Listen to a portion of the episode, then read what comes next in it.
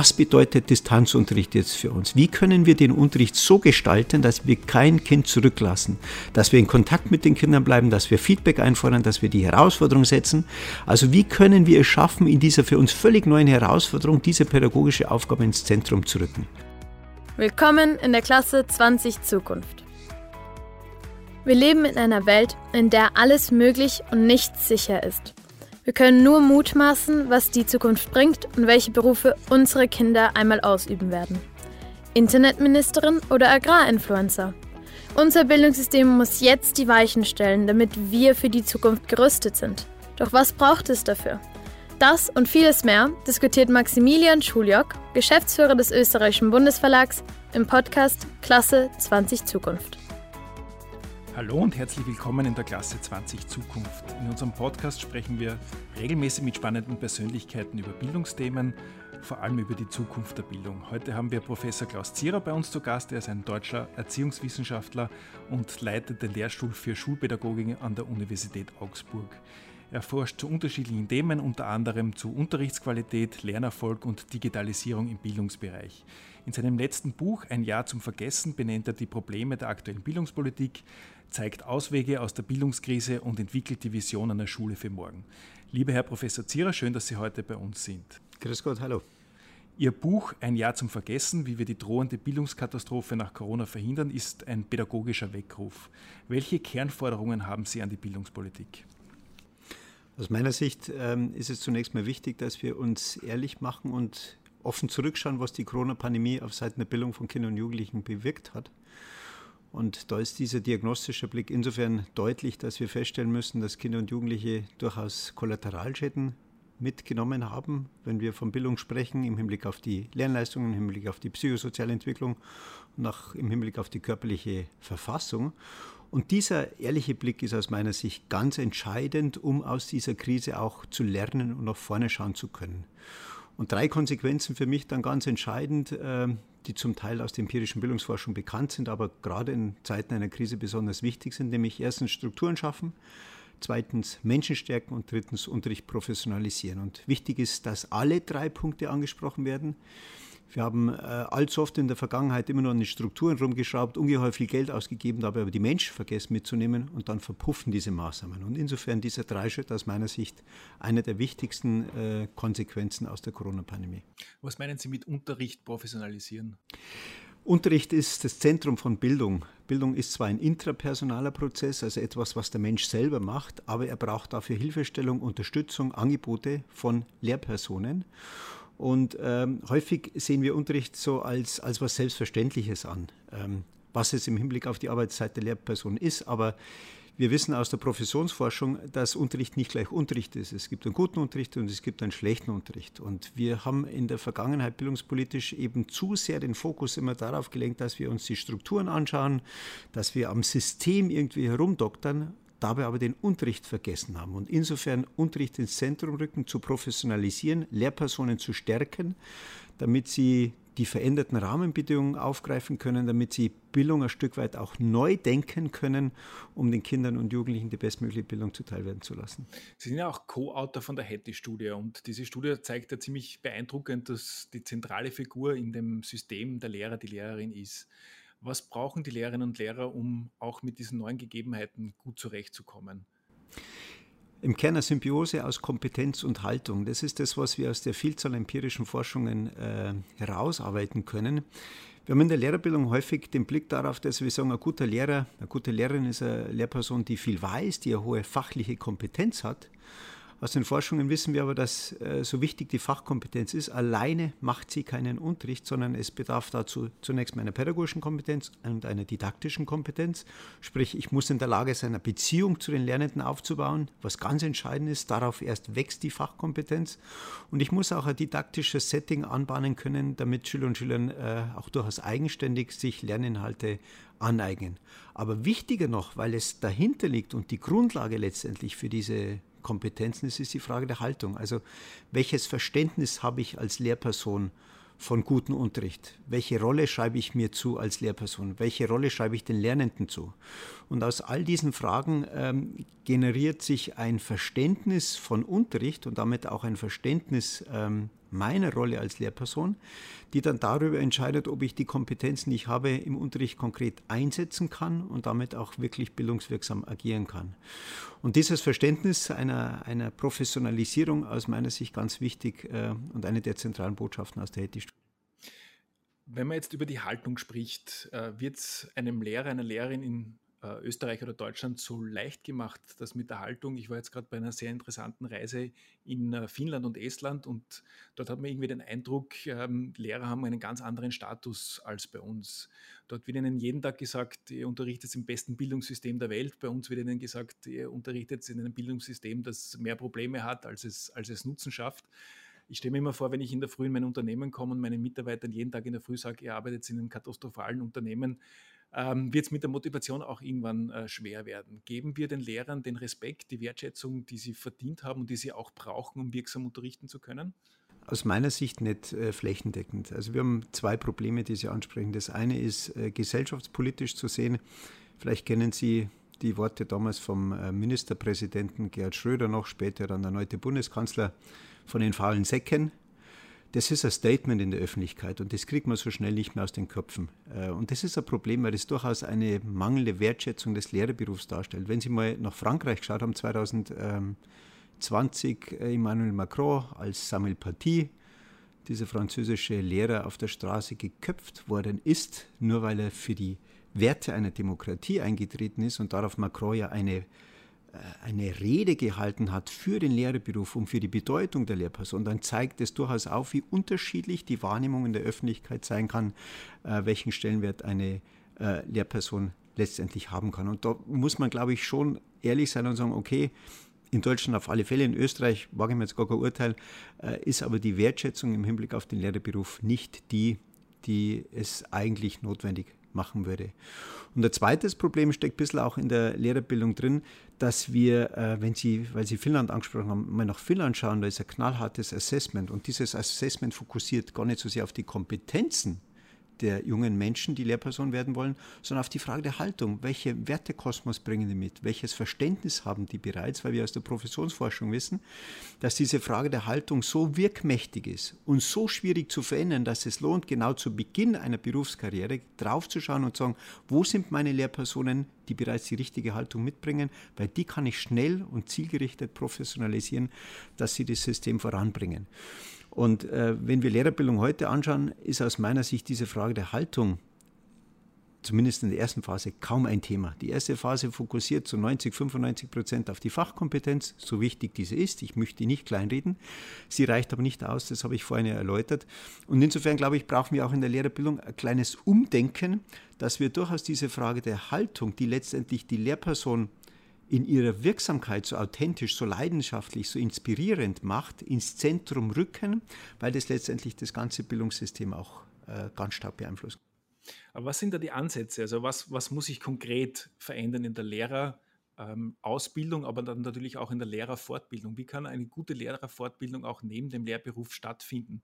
Weil die Welt verändert sich enorm schnell, ist noch einmal ähm, deutlich schneller geworden in den letzten zwei Jahren durch die, durch die Pandemie. Ähm, und äh, man hat immer wieder das Gefühl, dass was da an Anforderungen an Lehrpersonal gestellt wird, das ist, ähm, äh, wird, wird immer, immer ähm, umfangreicher.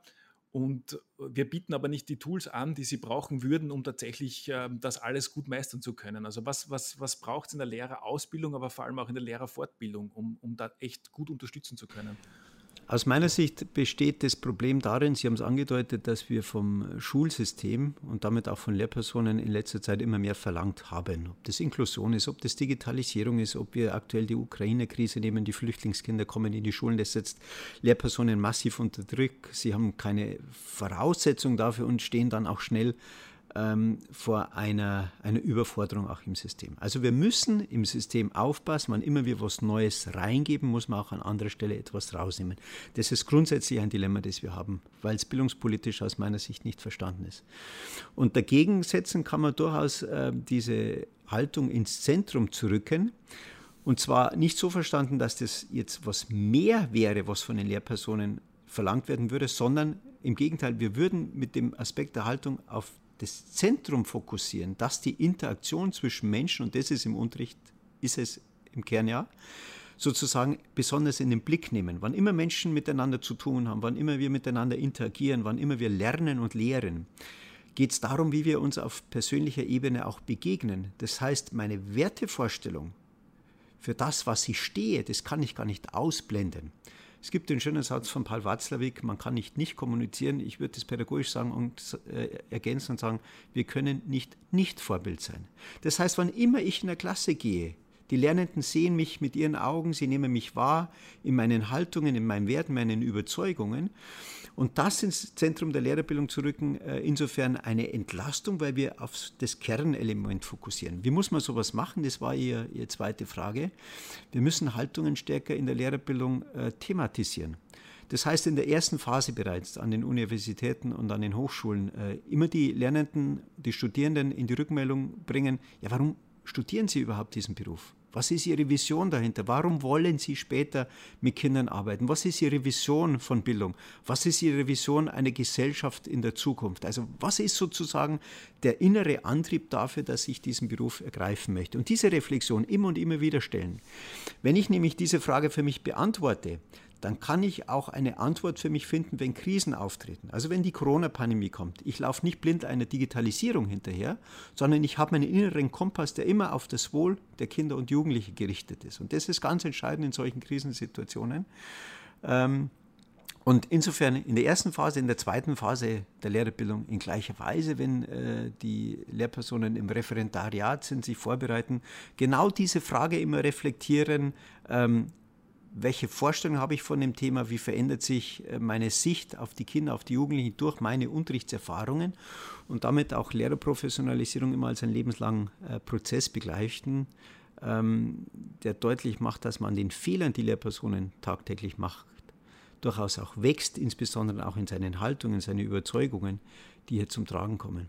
Es waren die letzten zwei Jahre ähm, Ausnahmesituation, alle, für alle im System besonders schwierig, ähm, für Kinder, für die Lehrerinnen und Lehrer, auch für Bildungspolitiker, die plötzlich äh, Corona-Tests organisiert haben und sich eigentlich weniger ums äh, Thema Bildung kümmern konnten.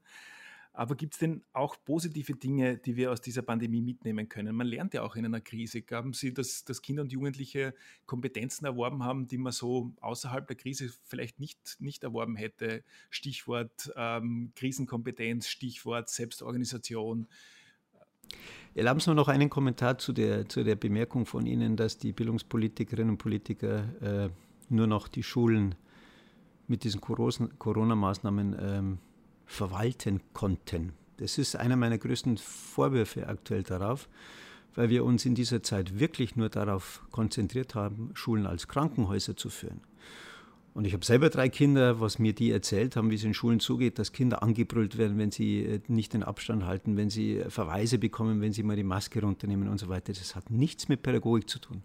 Also bei aller Bedeutung, die virologische Maßnahmen in der Zeit hatten, und ich möchte keine dieser Maßnahmen in Frage stellen, aber Schule ist zunächst mal ein Bildungsort und wir müssen uns immer überlegen, wie implementieren wir solche Maßnahmen pädagogisch. Und das ist aus meiner Sicht auch eine Aufgabe der Bildungspolitik. Bis hin dazu, das ist der zweite Teil Ihrer Frage, dass wir diese Krise auch nutzen müssen, um mal darüber nachzudenken, was lernen wir eigentlich daraus. Und äh, da gäbe es eine ganze Latte an äh, Punkten, die man mal anspricht vielleicht mal ein Defizit, was die Bildungspolitik aus meiner Sicht auch flächendeckend versäumt hat, ist mal systematisch überhaupt zu erheben, was ist an den Schulen vor Ort passiert. Stichwort Digitalisierung.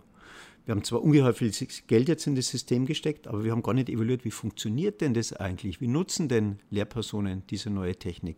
Wie kommen Lernende mit den Tablets etc. klar? Wie hat der Homeschooling Distanzunterricht beispielsweise funktioniert. Da würde ich sagen, sind die deutschsprachigen Länder jetzt nicht unbedingt die, die ganz vorne waren bei der Evaluierung, sondern ich habe manchmal so den Eindruck, man hat eher die Augen zugemacht in der Hoffnung, das läuft sich irgendwann aus und man sieht die Defizite nicht.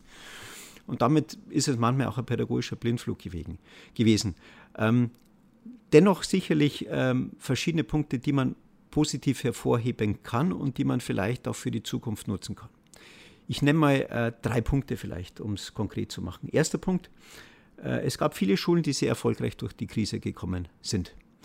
Das waren nicht die Schulen, wie man vielleicht meinen würde, die am meisten Geld hatten, äh, die die beste Digitalisierungsausstattung hatten, sondern das waren die Schulen, die für sich in der Forschung sprechen wir von dem Faktor kollektive Wirksamkeitserwartung, die also für sich diese Herausforderung als gemeinsame Aufgabe angenommen haben. Also gemeinsam überlegt haben, okay, was bedeutet Distanzunterricht jetzt für uns? Wie können wir den Unterricht so gestalten, dass wir kein Kind zurücklassen, dass wir in Kontakt mit den Kindern bleiben, dass wir Feedback einfordern, dass wir die Herausforderung setzen? Also wie können wir es schaffen, in dieser für uns völlig neuen Herausforderung diese pädagogische Aufgabe ins Zentrum zu rücken? Und Schulen, die das konnten, in der Regel begleitet von einer starken Schulleitung, waren die Schulen, die sehr gut durch die Krise gekommen sind. Und das muss uns aufwachen lassen für die Zukunft. Also wie schaffen wir es, so etwas wie kollektive Wirksamkeitserwartung an jeder Schule im Land zu implementieren, dass dieser Geist sozusagen weitergeführt wird. Zweiter Punkt, der schön sichtbar geworden ist, dass äh, es durchaus auch Lernende gegeben hat, die erfolgreich durch die Krise gekommen sind. Und da lohnt sich ja drauf zu schauen, ja, warum haben es manche Lernende geschafft? Und da ist auch sichtbar geworden, dass es vor allem die Kinder und Jugendlichen waren, die bereits ein hohes Maß an Gewissenhaftigkeit mitgebracht haben, die also ein hohes Maß an Selbstkonzept bereits hatten und an eigenen Lernstrategien ähm, inne hatten. Und wenn man das ins Zentrum rückt, dann wird deutlich, das sind auch die Kernelemente von Bildung. Wenn man aber vergleicht, wie Schule bisher letztendlich all diese Fragen äh, in den Blick nimmt, muss man eigentlich kritisch feststellen, dass man eher äh, in Richtung Bulimie lernende, sozial, äh, in Richtung Bulimie lernen Schüler und Schüler sozialisiert und gar nicht so sehr in die Selbstständigkeit bringt. Also wie können wir es schaffen, flächendeckend diese Schlüsselkompetenzen stärker ins Zentrum zu rücken? Aber Sie haben gesagt, ähm, viele Lernende sind gut durch die Krise gekommen. Hängt es aber nicht trotzdem noch viel zu oft davon ab, aus welchem Umfeld man kommt? Das wäre der dritte Punkt gewesen, den ich ansprechen wollte, Zusammenarbeit mit dem Elternhaus. Man hat in der Pandemie deutlich gesehen, wie wichtig das Elternhaus ist. Man hat aber auch gesehen, wie wichtig die Kooperation von Schule mit dem Elternhaus ist. Bricht die nämlich wie in Zeiten der Pandemie völlig ab, dann ist klar, dass wir ganz viele Kinder auch vollständig verlieren. Weil manchmal der Kontakt über die Schule ein ganz wichtiger Zugriff war, um Kontakt mit den Elternhäusern und mit den Kindern und Jugendlichen zu haben. Und das ist aus meiner Sicht die dritte große ähm, Konsequenz aus der Pandemie und wo wir feststellen, da muss man ansetzen, da hat man auch vieles lernen jetzt können, dass dieser Kontakt zum Elternhaus ganz entscheidend ist für Bildungserfolg. Und äh, natürlich werden Kinder und Jugendliche, die das Glück hatten, äh, in ein bildungsnahes Umfeld geboren zu sein, äh, besser mit solchen Krisen zurechtkommen. Sie werden auch in der Regel besser durch das System kommen. Aber die Hauptaufgabe aus pädagogischer Sicht muss aus meiner äh, Wahrnehmung sein, dass wir als Schule nicht dazu beitragen, dass sich diese Unterschiede noch verschärfen, was bereits vor Corona der Fall war, aber was durch die Corona-Pandemie halt massiv zugenommen hat, weil wir wissen, dass Kinder aus bildungsfernen Milieus weiter stärker abgehängt worden sind. Und insofern, wir müssen daraus den Schluss ziehen, wie schaffen wir es, Elternarbeit in Zukunft so zu gestalten, dass diese Unterschiede sich nicht noch weiter werden. Und das erfordert auch von Lehrpersonen eine gewisse Haltung, auf Eltern zuzugehen, auch von Eltern die Bereitschaft, mit Schulen zusammenzuarbeiten. Aber sicherlich eine der, der wichtigsten Lehren aus der Krise. Sie haben es schon ein paar Mal angesprochen, das große Thema Digitalisierung des Bildungswesens. Ähm, wir wussten vor der Krise schon, dass die Schulen schlecht ausgestattet sind, dass es schlechtes WLAN gibt, dass es zu wenig Steckdosen gibt, dass es keine Endgeräte gibt. Durch die, durch die Krise ist das noch einmal äh, augensichtlicher, augenscheinlicher geworden. Ähm, und jetzt gerade hat man das Gefühl, wir diskutieren immer über Digitalisierung und das hört ganz auf, oft auf an dem Punkt, wo man, das hat man jetzt in Österreich gerade gemacht, äh, alle Kinder der fünften und sechsten Schulstufe mit Endgeräten auszustatten und glaubt, dann ist Schule digitalisiert, aber damit beginnt es ja erst und ist noch lange nicht abgeschlossen. Wo, gibt, wo sind denn die Chancen der Digitalisierung an der Schule und wo sind auch die Grenzen? Das Beispiel, das Sie nennen, zeigt ja im Kern nur auf die bildungspolitische Kurzsichtigkeit an der Stelle. Also wer tatsächlich heute noch glaubt, dass ich allein dadurch, dass ich digitale Medien in die Hände von Kindern gebe, den Unterricht oder das Lernen optimiere, da muss man sagen, der hat 20, 30, 40 Jahre der empirischen Bildungsforschung nicht zur Kenntnis genommen und das ist ein Riesenproblem. Wir wissen nämlich aus zahlreichen Studien, dass allein die Technik, dass allein digitale Medien den Unterricht zunächst mal nicht verändern. Ähm, Quintessenz für mich aus den Forschungen ist ja immer, dass wir feststellen können, dass ein äh, schlechter Unterricht durch digitale Medien sicherlich nicht besser wird, im schlimmsten Fall sogar noch schlechter. Das Einzige, was wir feststellen können, ist, dass ein guter Unterricht von digitalen Medien profitieren kann und ein besserer wird. Und deswegen auch die vorhin angesprochene Fokussierung auf den Unterricht. Wenn wir hohe Unterrichtsqualität haben, dann haben wir es auch mit Lehrpersonen zu tun, die wissen, wann es sinnvoll ist, digitale Medien im Unterricht einzusetzen und wann es auch sinnvoll ist, digitale Medien im Unterricht mal nicht einzusetzen. Jetzt flächendeckend herzugehen und alle Fünfklässlern äh, beispielsweise Tablets in die Hände zu drücken, äh, das kann man machen, aber mit pädagogischen äh, Tiefgründigkeit hat es aus meiner Sicht wenig zu tun, weil wir im Gegenteil viele Studien wissen, ähm, die davor warnen, das einfach blindlings zu tun. Ob das äh, diese Studie beispielsweise Brain Drain ist, die nachweist, dass allein das eigene Smartphone am Tisch äh, zu einem hohen Ablenkungs führt, ob das die Studien von der Marian Wolf äh, zum Schreiben lernen sind, die nachweist, dass das Schreiben mit Papier und Bleistift durchaus dem Schreiben am Tablet überlegen ist aber nicht in der Art und Weise, dass ich sage, das ist immer so, sondern sie weist darauf hin, dass diese Medien immer, ob analog oder digital, Möglichkeiten und Grenzen haben. Und die pädagogische Verantwortung daraus resultiert, lautet, dass wir Kinder begleiten müssen im Übergang sozusagen von der analogen Welt in eine digitale Welt, aber bloß nicht hergehen und sagen, jetzt nehmt einfach mal die digitalen Medien und dann mit des Lernens digitalisieren. Aber es ist nicht trotzdem als erster Strich, Schritt unglaublich wichtig, weil in der Vergangenheit war das ja immer die Ausrede. Wir können Schule Richtig. nicht digitaler gestalten, wir haben keine Endgeräte, wir haben kein WLAN und alles, was dazugehört. Und muss man nicht endlich einmal hergehen und sagen, okay, wir, wir, wir schaffen die Grundlage vergessen aber nicht, dass es der erste Schritt ist, sondern dass es der einfachste Schritt ist. Ich muss nur genug Geld am Tisch legen, dann kann ich Geräte kaufen und jedem Kind ein Gerät geben.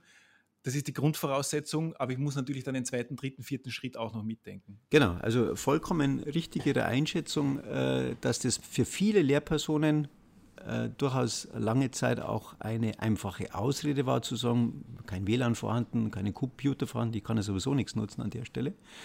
Ähm, und jetzt erleben wir, dass das, was am einfachsten zu digitalisieren ist, zunächst mal digitalisiert wird, alle Tafeln raus, alle Hefte raus. Äh, es gibt keine Schulbücher mehr gedruckt, sondern wir machen das alles analog.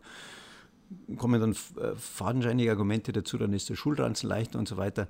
Ähm, das passiert aktuell. Ähm, damit kann man dieses Argument, sich wegzuducken, mal entkräften. Aber, und das ist für mich der ganz entscheidende Punkt, wir müssen aufpassen, dass wir auf der Ebene eben nicht stehen bleiben, weil jetzt das ganze Bildungssystem mal blindlings zu digitalisieren auf dieser einfachen Ersetzungsebene hat zunächst mal null Effekt zur Folge, unter Umständen sogar einen negativen Effekt. Was ich vorhin als kritische Dimensionen angedeutet habe ähm, zum Schreiben, können wir auch fürs Lesen feststellen. Wir können auch feststellen, dass Lehrpersonen beispielsweise die PowerPoint unreflektiert nutzen durchaus negative Effekte im Vergleich zum Tafelanschrieb auf Seiten der Lernenden erfolgen, weil man auch bei einer PowerPoint-Nutzung Fehler machen kann. Also jetzt muss eigentlich ähm, in einer breiten Bildungsoffensive auf Seiten der Lehrpersonen eine Reflexion darüber stattfinden, wo ist es sinnvoll, wo ist es weniger sinnvoll. Es gibt hier viele Studien, die auch Eingang finden müssen in die Schule, damit eben dieser Digitalisierungsschub, den wir ohne Frage verzeichnen konnten, nicht sogar zu negativen Effekten auf Seiten der Lernenden führt. Ich war jetzt vor einigen Wochen in Finnland in einer Grundschule und da habe ich eine ganz interessante Beobachtung gemacht. Ähm, das war Unterrichtssituation. Ähm, zu meiner Schulzeit hat man Laufdiktat dazu gemacht. Also man geht ähm, zu einem Platz, merkt sich einen Satz, geht zurück zu seinem Sitzplatz, schreibt diesen, äh, diesen Satz ins Heft rein.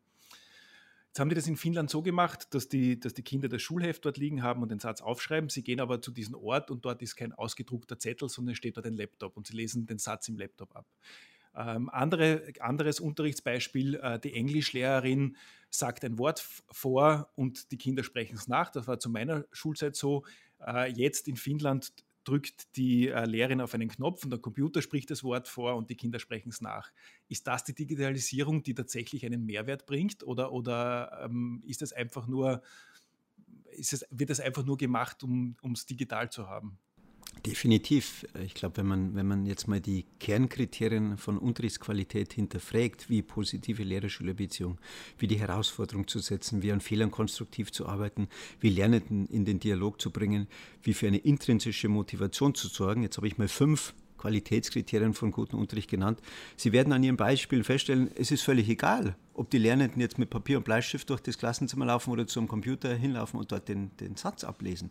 Das hat definitiv einen Null-Effekt, ist aus meiner Sicht damit auch ein, ein ich würde sogar so weit gehen, ein Verschwenden von Ressourcen, von finanziellen und auch von äh, ökologischen Ressourcen. Digitalisierung hat ja durchaus eine äh, Schlagseite im Hinblick auf die Nachhaltigkeit. Und das darf es eben nicht sein, weil das hat das wird keinen Effekt haben. Vielleicht erinnern Sie sich noch an Sprachlabore. Zu meiner Zeit gab es die an jedem Gymnasium. Äh, jetzt gibt es es nicht mehr, weil man feststellt, bringt nichts, die haben alle rausgerissen. Und wenn wir so jetzt an das Thema Digitalisierung herangehen, dann fürchte ich um ein, äh, um ein Sprachlabor 2.0, weil diese Technik nichts verändern wird. Man wird eher feststellen, man kommt hier auch nicht wirklich weiter. Und damit verpuffen durchaus die Möglichkeiten, und das möchte ich schon betonen, die Möglichkeiten, die Digitalisierung natürlich auch hat, wenn ich sie didaktisch, methodisch klug und pädagogisch sinnvoll in den Unterricht integriere und einsetze. Wenn man jetzt über Bildung spricht, man kommt ja eigentlich um das Thema PISA nicht, nicht herum. Äh, große Aufregung jedes Mal wieder und dann gibt es äh, Länder, die da sehr gut abschneiden und man sagt, die haben ein tolles Bildungssystem und dann fährt man hin und schaut sich das an. Ähm, mir drängt sich immer die Frage auf, ist es tatsächlich ähm, ausschlaggebend für die Qualität eines, eines Bildungssystems, wie gut die PISA-Ergebnisse sind? Oder prostituieren wir uns viel zu sehr dafür, immer zu versuchen, dort besser zu werden? Und leiten wir tatsächlich die richtigen Veränderungen ein, wenn das einzige Bemühen in der Bildungspolitik das ist, beim nächsten PISA-Test besser abzuschneiden? Also als empirisch arbeitender Erziehungswissenschaftler muss ich zunächst sagen, dass die PISA-Studien äh, durchaus aus wissenschaftlicher Sicht sehr interessante Studien sind, auf hohem Niveau auch gemacht, durchaus auch auf der Ebene eine Aussagekraft erzeugen können. Die Konsequenzen, äh, die Sie beschrieben haben, die manche daraus ziehen, sind natürlich fatal und völlig falsch.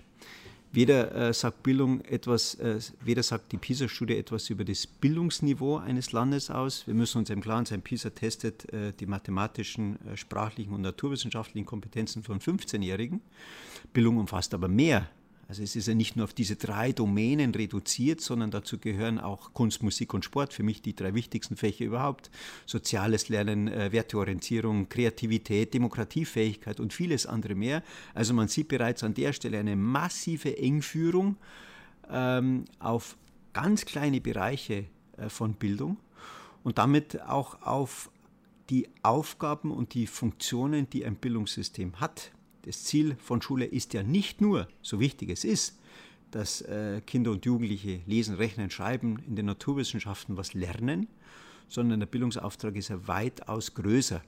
Ich zitiere an der Stelle gern, müssen Sie mir bitte erlauben, Bayerische Verfassung, da ist der Bildungs- und Erziehungsauftrag grundgelegt, Artikel 131, dort heißt, Schulen sollen nicht nur Wissen und Können vermitteln, sondern auch Herz und Charakter bilden. Und dann folgen auf diesen einleitenden Satz kein einziges Schulfach, also in der bayerischen Verfassung steht nichts von Mathematik, von Deutsch, von Naturwissenschaften, sondern es folgen Werte, wie zum Beispiel die Aufgeschlossenheit für alles Wahre, Gute und Schöne, die Verantwortungsbewusstsein für Natur und Umwelt, Schüler und Schüler im Geiste der Demokratie und im Sinne der Völkerverständigung zu erziehen. Also und da merken Sie, was eigentlich der Kern eines Bildungssystems ist, nämlich die Gesellschaft, ähm, in die die Kinder und Jugendlichen hineingeboren sind, zunächst mal äh, aufzunehmen, aber durchaus auch in einem werteorientierten Sinn weiterzuentwickeln. Dafür sind fachliche Kompetenzen durchaus wichtig, aber fachliche Kompetenzen reichen dafür bei weitem nicht aus, weil Bildung weitaus mehr umfasst. Und damit, so wichtig die PISA-Studien sind, sie haben natürlich einen sehr engen Begriff auf das, was wir unter Bildung verstehen, der dann sogar reduktionistisch wird, wenn man beispielsweise Schlussfolgerungen zieht, wie Sie es genannt haben, dass wir sagen, okay, wir, wir, unser Ziel ist jetzt, bildungspolitisch im PISA-Ranking besser zu werden, was natürlich nichts mit einem guten Schulsystem zu tun hat. Und wenn man jetzt auf diese berühmten Länder hinschaut, die traditionell gute PISA-Ergebnisse haben, was machen die tatsächlich besser im System? Ob die so viel besser machen, weiß ich nicht. Für mich ist ein Paradebeispiel immer China, insbesondere Shanghai, weil vor allem ja nur Shanghai in diesen China-Auswertungen drin ist. China ist ein Riesenland, aber im Kern hat man Shanghai. Und äh, da wissen wir, dass es durchaus ein Land ist, wo im Hinblick auf die mathematischen, sprachlichen und naturwissenschaftlichen Kompetenzen ungeheuer tolle Ergebnisse erzielt werden können, manchmal sogar ein Jahr, sogar eineinhalb Jahren Vorsprung im Vergleich zu deutschen äh, Schülern und Schülern. Äh, aber wir müssen uns dann auch vor Augen führen, China ist ein Land mit der höchsten Selbstmordrate im Primarschulbereich und China ist auch ein Land mit der höchsten Burnoutrate bei Studierenden. Und das ist dann die Schattenseite einer, ähm, einer Optimierung im Bildungsbereich, die sehr eng auf die fachlichen Kompetenzen fokussiert und dabei den Menschen als Menschen aussachlich. Der Mensch ist ja nicht nur eine Lernmaschine, sondern wir sind ein soziales Wesen. Es geht um Freude, es geht um Glück und es geht auch um ein Miteinander, es geht um Gemeinschaft. Und diese Facetten dürfen wir bei der Optimierung des Schulsystems nie aus den Augen verlieren, weil wir dann unsere humanistische Tradition, äh, verlieren würden und letztendlich auch zum inhumanen Schulsystem werden können. Sie haben jetzt was Interessantes angesprochen. Sie haben auch ein Buch geschrieben, das heißt Prinzip Freude, wo Sie sagen, dass Jugendliche das Recht auf Unbeschwertheit haben. Was meinen Sie genau damit und wie kann ein Bildungssystem dieses Recht auf Unbeschwertheit auch fördern? Mit diesem Recht auf Unbeschwertheit ähm, ist für mich so ein bisschen überspitzt auch dargestellt, dass wir Kinder und Jugendlichen auch Freiräume geben müssen, Kinder und Jugendliche ein Stück weit zu sein. Also wenn wir ihr ganzes Leben durchtakten, äh, wenn wir sie nur mit Krisen konfrontieren, wenn wir ihnen nur immer sagen, was alles schief läuft, dann macht es was mit der jungen Generation. Und das sollten wir nicht tun, aus psychologischer Sicht fatal. Das heißt, wir müssen Kinder und Jugendlichen auch Räume geben, wo sie sich ausprobieren können, wo sie miteinander was gestalten können, wo sie kreativ werden können, wo nicht unbedingt der Notendruck dahinter steht, sondern wo es wirklich darum geht, jetzt erleben wir mal gemeinsam miteinander eine sinnvolle Zeit, wo wir auch Freude erfahren. Und das ist für mich so ein bisschen auch eine, eine Lehre aus der Pandemie. Ich habe vorhin gesagt, ich habe drei Kinder, die Zeiten vom Homeschooling in Bayern mit am längsten in ganz Europa waren schrecklich, weil es nur noch ein Funktionieren war für die Kinder. Man hat in der Früh die Arbeitsblätter bekommen, man hat sie ausgedruckt, die haben es machen müssen, ob Freude oder nicht. Es ist eigentlich nur ums Abhacken gegangen. Wenn man das sechs Monate durchhält und nicht am Rad dreht, dann weiß ich nicht, ob man noch Mensch ist. Ich bin mehrfach am Rad gedreht mit meinen Kindern und wir haben es mehr oder weniger gut überstanden, aber es war keine leichte Zeit. Also müssen wir den Kindern und Jugendlichen gerade in der Schule ähm, wo es ein schönes, schönes Wort gibt von äh, Johann Friedrich Herbert, einer der ersten Pädagogen, der sagt, es geht um eine Erweiterung des Gedankenkreises. Wir müssen den Lernenden im Kern die ganzen Möglichkeitsräume, die ganzen Schätze der Welt und der Schöpfung auch aufzeigen. Und dann darf ich mich eben nicht nur auf dieses Funktionieren reduzieren, sondern ich muss, im Buch spreche ich von Big Five, der Freude, fünf Punkte unbedingt zulassen, Gefühle. Also Schule muss ein emotionaler Ort sein, viel stärker als bisher. Es darf nicht nur um Polemie lernen gehen, sondern muss auch um das gemeinsame Freuen über das, was man schafft, gehen. Zweitens, äh, Schule braucht immer Gründe für das, was wir Lernenden anbieten. Ähm, bestes Beispiel an der Stelle, wenn wir Kinder nicht vermitteln können, warum sie etwas lernen, dann ist das ein Problem. Wenn ich meine Kinder am Mittagstisch frage, was habt ihr gelernt und warum habt ihr es gelernt und es kommt keine Antwort, dann ist es ein didaktisches Problem. Das heißt, wir müssen es schaffen, äh, Kindern darzulegen, warum sie etwas lernen und dafür wird Entrümpelung der Lehrpläne unabdingbar sein. Dritter, vierter Punkt ist die Gestaltung und Gelingen. Beides gehört zusammen. Die Lernenden stärker aus der Passivität holen, damit sie aktiv in der Schule werden. Und wer aktiv ist, kommt ins Gestalten. Und dann ist es wichtig, dass die Lernenden äh, und die Kinder und Jugendlichen merken, dass sie erfolgreich sein können. Wenn ein Mensch im Leben nur scheitert, eine fünf, eine sechs nach der anderen bekommt, das vernichtet Kinder und Jugendliche. Ganz schlimm übrigens in der fünften Klasse in, in Deutschland nach dem Übertritt beim Gymnasium der Anspruch manchmal völlig lebensfern. Und der letzte Punkt, äh, letzte, äh, der fünfte ist die Gemeinschaft, Schule als sozialer Ort, das Miteinander ins Zentrum rücken, weil bei der Freude sicherlich etwas zutrifft, was man manchmal sehr leicht daher sagt, dass sie sich nämlich vermehrt, wenn man sie teilt. Wenn man diese fünf Punkte der Freude mal versucht, in ein Schulsystem zu transferieren, dann glaube ich, kann man durchaus eine Vision entwickeln, wie sich Schule verändern müsste und wie vielleicht auch die Punkte sind, wo man heute sagen muss, da liegt manches vielleicht nicht ganz im Lot.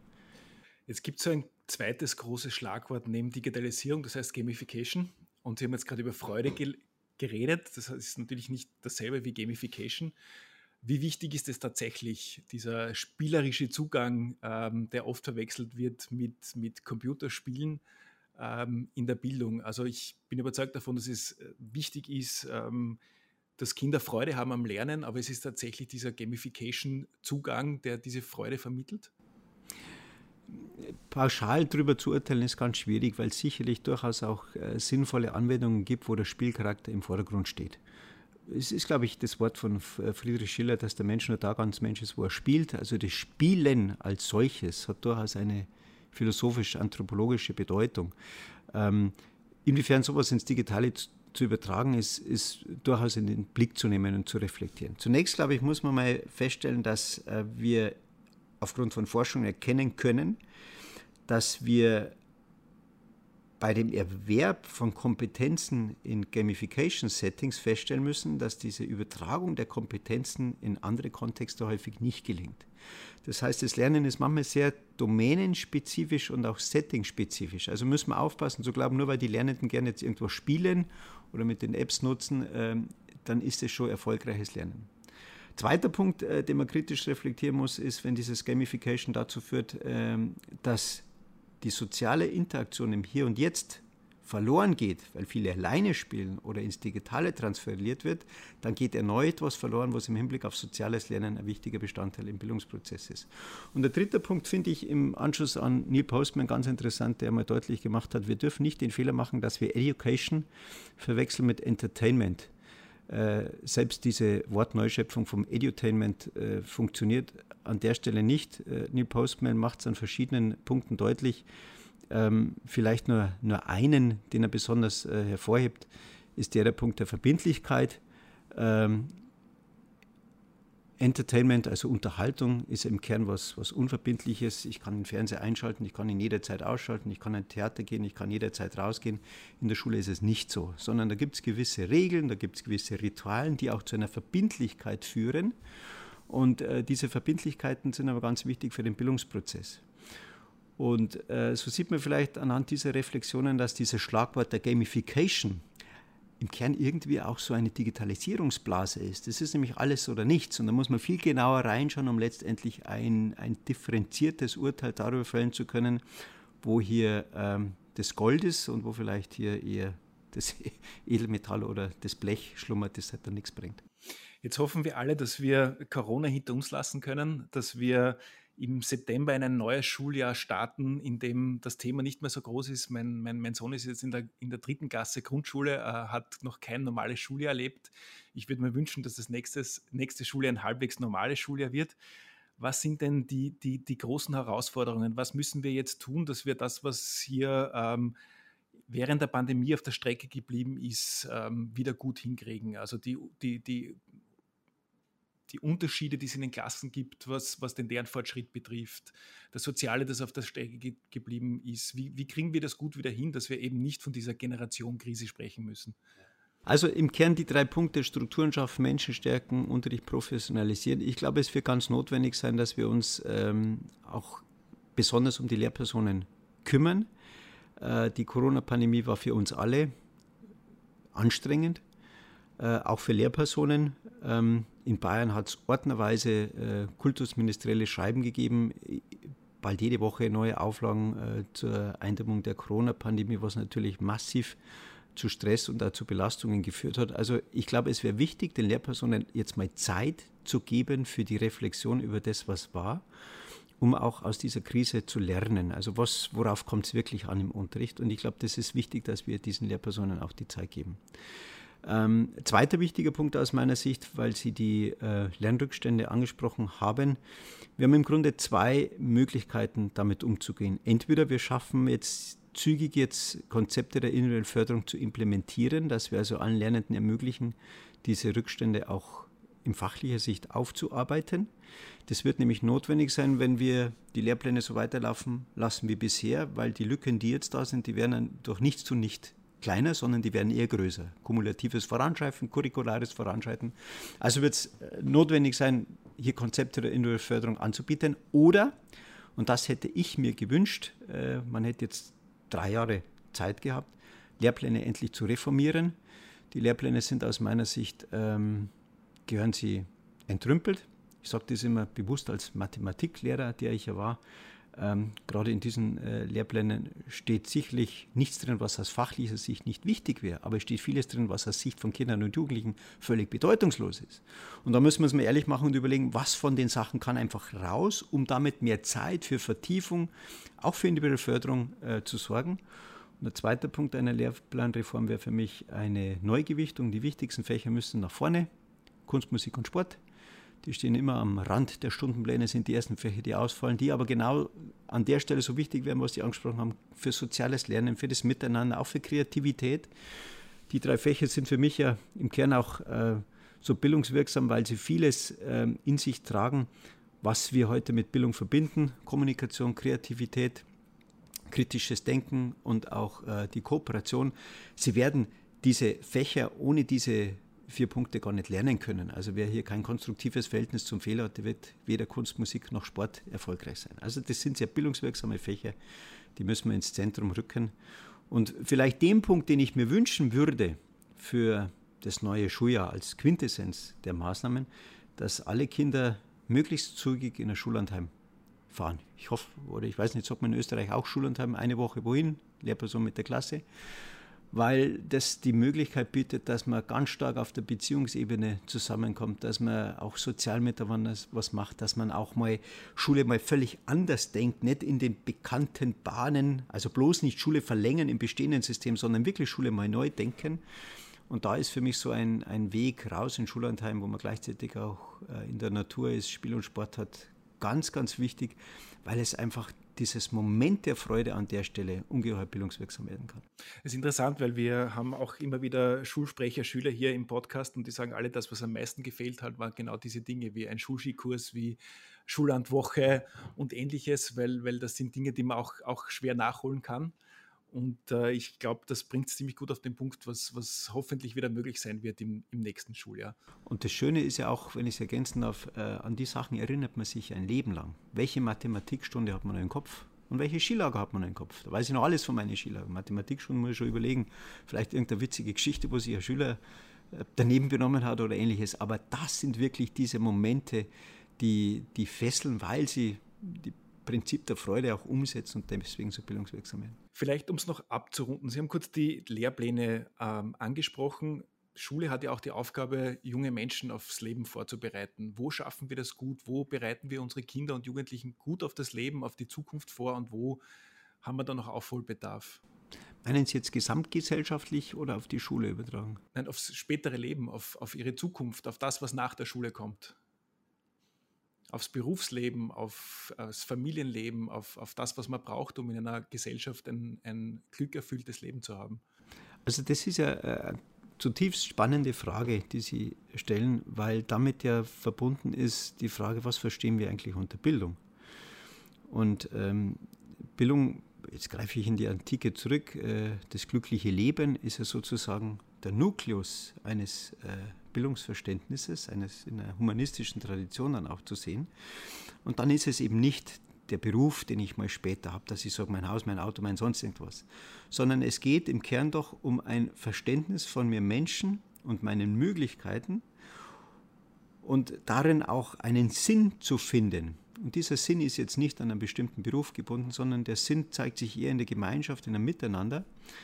Ähm, und insofern würde ich sagen, ist dieses humanistische Verständnis hier sehr leitend, äh, was ich ja vorhin zitiert habe, nicht nur Wissen und Können vermitteln, sondern ein Herz und Charakter zu bilden, an der Stelle anzusetzen. Und da würde ich sagen, das schaffen wir aktuell im Bildungssystem, im Schulsystem nicht wirklich, weil wir uns zu sehr von einem Utilitarismus manchmal auch lenken lassen. Ich möchte damit nicht gegen eine Nützlichkeit des Bildungsabschlusses sprechen, aber wenn nur noch die Nützlichkeit im Fokus aller PISA steht, dann haben wir natürlich die wesentlichen Felder aus dem Blick verloren. Und dann folgt daraus ja nicht automatisch, dass ein Mensch in seinem Beruf glücklich wird oder dass er glückliches Familienleben hat oder dass er glückliches äh, soziales Leben führen kann, sondern dazu muss Schule schon sich ein Stück weit verändern und, und anders werden. Da gibt es übrigens ganz spannende Forschung auch äh, zu Älteren, wo man die gefragt hat, ja, was ist eigentlich so das Moment in, in einem erfüllten Erwachsenenleben, ähm, was zu einem glücklichen Leben führt. Und da zeigt sich, es ist eben nicht automatisch der Beruf und ein hohes Einkommen und ein Auto und so weiter, sondern es ist vor allem der soziale Kontakt zu Gleichgesinnten in der Familie, in der Gemeinschaft, sehr werteorientiert, ähm, der dazu führt, dass man erfülltes Leben hat. Und dort den Fokus im Bildungssystem ein bisschen stärker zu lenken, wird ähm, alle entlasten, Lehrpersonen, weil sie nicht mehr den ständigen Druck hätten, irgendwas zu erheben, was vielleicht gar nicht so wichtig ist. Lernende, weil sie nicht ständig im Kreis eines Bulimielernens fahren und Eltern, weil sie ja nicht ständig schauen müssen, dass irgendwas unter Druck äh, zu Hause vielleicht auch nachgeholt werden muss, was fürs Leben gar nicht so wichtig ist. Lieber Herr Professor Zierer, danke für die spannende Perspektive. Wir stellen am Schluss jeder Folge jedem Gast noch drei kurze Fragen, darf ich natürlich auch Ihnen stellen. Gibt es ein Schulbuch, das Ihnen aus Ihrer Schulzeit besonders in Erinnerung geblieben ist? Darf ich das auch nennen jetzt? Natürlich. Roma. Das war mein äh, Lateinbuch und ich habe gern Latein gehabt in der siebten Klasse und das ist hängen geblieben, weil mich die, die, die Römer fasziniert haben. Äh, die Faszination hat aber nicht bis zum Schluss gehalten. Gibt es eine Lehrerin oder ein, ein, einen Lehrer, der Sie besonders inspiriert hat? Ja, das ist eine meiner Fragen, die ich in Vorträgen immer stelle. Lehrperson oder 50 äh, Lernender hat in seinem Leben 50 Lehrpersonen gehabt, wie viele bleiben im Gedächtnis? Und ich, äh, nach Reflexion stellt man fest, zwei, drei gute, fünf, sechs, sieben schlechte. Ähm, in der Tat, ich habe eine Lehrperson gehabt, äh, die mich zeitlebens äh, fasziniert hat, mit einem Punkt, den auch John Hattie mal formuliert hat, weil er mir was gesehen hat, was ich mir selber nicht gesehen habe. Und das hat er einem durch einen wertschätzenden Umgang und Rückmeldung tagtäglich gegeben. Und das war faszinierend und hat mich halt dazu gebracht, dass ich später dann Mathematik studiert habe. Unser Podcast heißt ja Klasse 20 Zukunft. Wenn Sie an die Klasse 20 Zukunft denken, wie würden Sie sie gestalten? Wie würde diese Klasse 20 Zukunft ausschauen? Von außen wahrscheinlich gar nicht zu unterscheiden von heutigen Klassen, weil das Wesentliche ist für die Augen unsichtbar. Saint-Exupéry, so auch im Unterricht. Äh, für mich wäre es in den Köpfen der Lernenden eine ganz starke äh, Lehrer-Schüler-Beziehung mit viel Vertrauen, viel Zutrauen einer hohen intrinsischen Motivation, weil es der Lehrperson gelingt, den Lernenden klarzumachen, warum sie etwas lernen. Ein starkes soziales Band, eine dialogische Struktur zwischen den Lernenden, eine sehr positive, kritisch-konstruktive Fehlerkultur, äh, wo man Fehler als Chance begreift und nicht Angst davor hat, Fehler zu machen. Und all diese Aspekte, die Sie aber von außen nicht sehen werden, sondern die sich in den Köpfen der Lernenden abspielen. Herzlichen Dank fürs Dabeisein und danke auch für Ihre Vision der Klasse 20 Zukunft. Ich sage Danke. Vielen Dank.